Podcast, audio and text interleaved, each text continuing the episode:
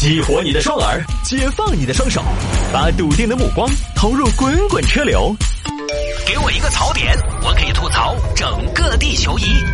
微言大义，换种方式纵横网络江湖。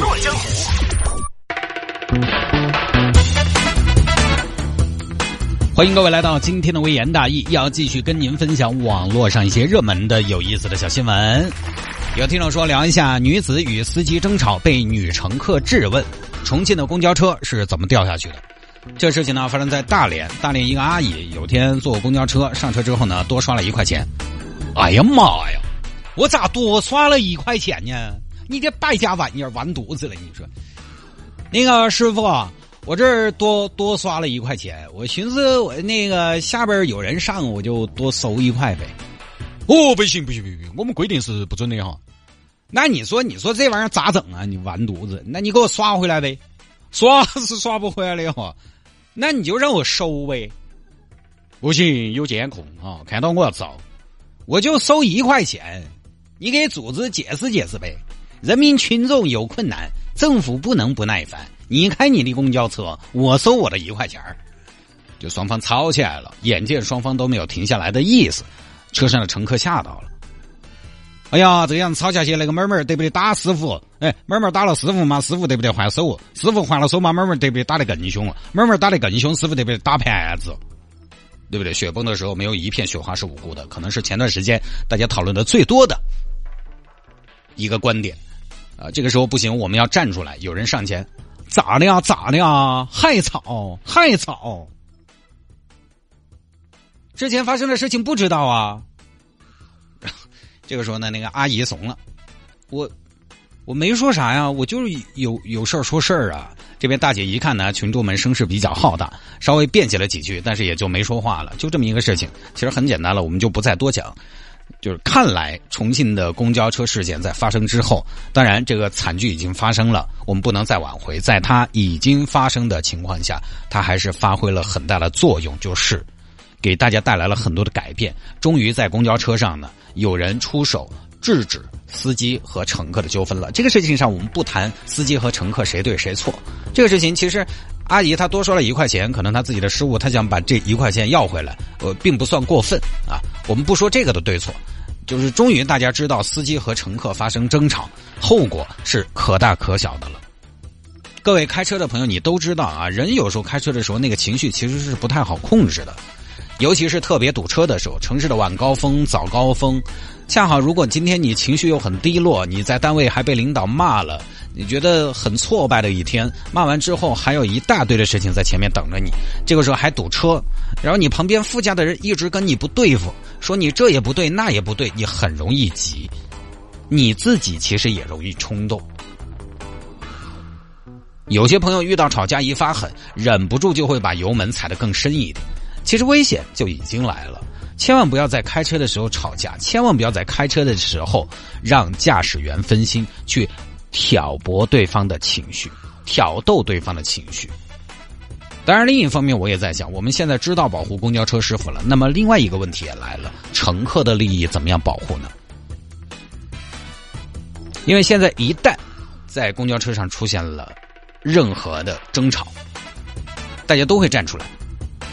在这个时候，你乘客不能去找师傅理论什么。但是如果遇到公交车师傅有不符合他们服务规定的行为出现，是不是乘客就只能忍气吞声呢？因为有乘客的错，肯定也会有师傅的错嘛。那怎么办呢？这个就只能靠公交公司建立一个畅通有效的投诉渠道。因为安全行车而导致乘客没有办法及时维权的，事后一定要有地方可以维权。那么对于乘客来说，我觉得我们的心态应该是这样的：就是你千万不要把公交车想成是什么普通的公交车，比如说停车这个事情。不要把公交车再想成是十几年前、几十年前那种招手即停的公交车，现在不一样了。现在的公交车都是系统运营，发车时间到每个站的时间都是有有严格规定的。举个例子，这趟车来晚了，下趟车跟着来，两台车同时过来，可能就有一台车的运力是浪费掉了的。而且大城市的交通状况其实也不允许你招手即停，所以你不要把现在的公交车想成公交车，你把它想成什么？你把它想成飞机。想成地铁就对了，地铁、飞机你可不能师傅撒一脚嘛，不可能噻。对不对？一样的嘛，都是交通工具，都是公共交通。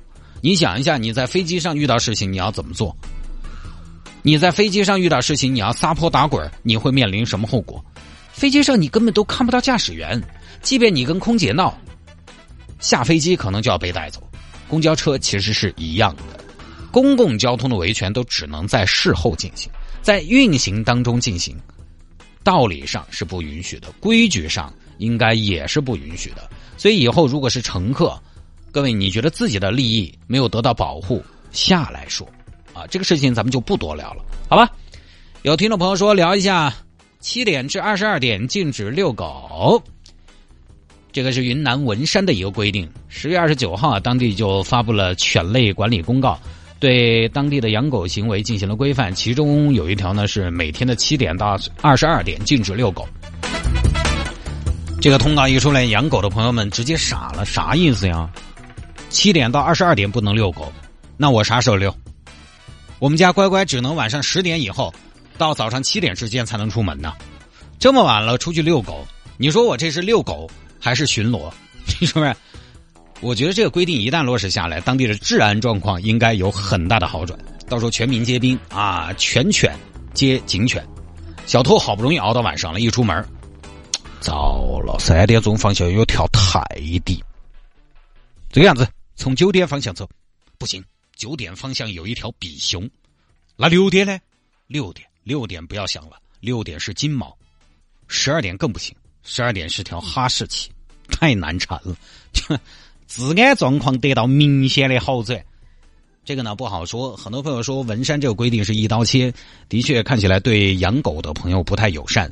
你想早上七点到晚上十点不能遛狗，那几乎就等于不准遛狗了呗。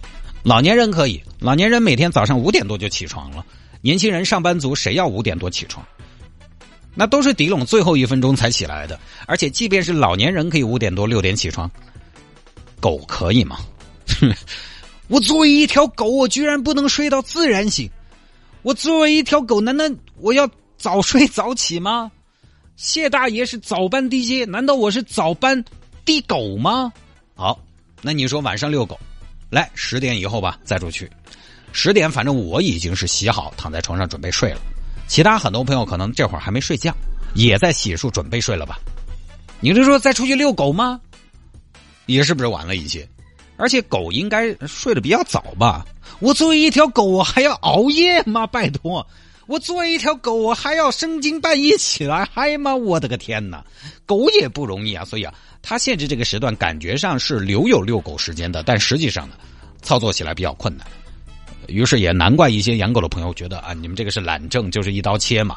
当然，这个政策其实啊，在执行的时候，它一定也会有一些难度的。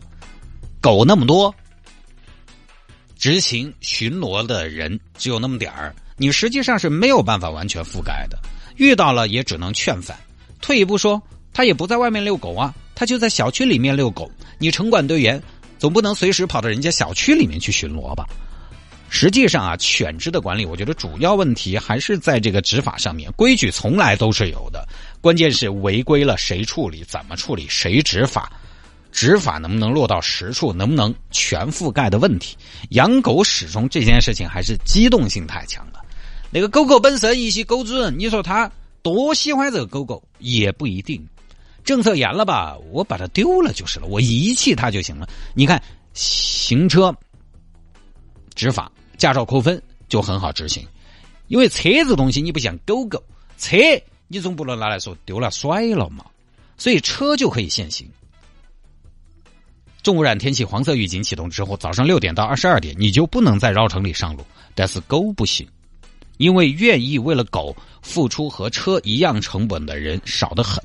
在狗和人的矛盾上，在养狗人和不养狗人的矛盾上，最主要，我觉得还是要有规矩，而规矩又要能够落实。狗狗必须要办证，那不办证的会怎么样？狗狗不能随地大小便，那随地大小便的会怎么样？你能把他们怎么样？如果大部分违规的人没有得到处理，没有付出相应的代价，那你这些规矩其实就没用。你这么多年，多少城市出台多少规定了？其实很多都是看起来很严。你像文山这个不在规定时间遛狗，怎么办呢？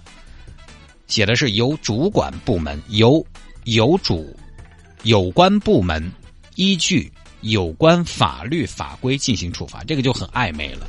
有关部门是谁？有关法律法规是什么法律法规？有关都成了听用了，哪里需要我，我就在哪儿。有关不背这个锅，这种措辞一看，你知道，其实力度不会大到哪儿去。规矩没得用之后呢，就干脆只有一刀切，管不好狗嘛，就杀狗嘛。有的时候，当然管不好也是有客观原因的。反正，在养狗的争论上，养狗的朋友和不养狗的朋友之间的矛盾，其实大家都是，呃，互相举一些极端个例出来。养狗的朋友会说：“啊，我们家狗狗出门带绳子，嘴套，我随时拿袋子的的嘛，捞捞粑粑我都当铲屎官铲起来再处理的。”以此证明，我们养狗的权利不应该被剥夺，不应该被质疑。而不养狗、讨厌狗的朋友也会拿一些个例出来。哦哟，那天我们家娃娃走一条拉布拉多扑，老子一脚飞出来把狗踢开。那些人是养狗的人可恶得很，太讨厌这些人了。要么呢，把养狗的朋友塑造成有功德、有爱心的样子；要么把养狗的朋友整成自私自利的典范。其实这些案例只会形成对立，并不会解决问题。其实更多养狗的朋友应该是属于中间那一部分。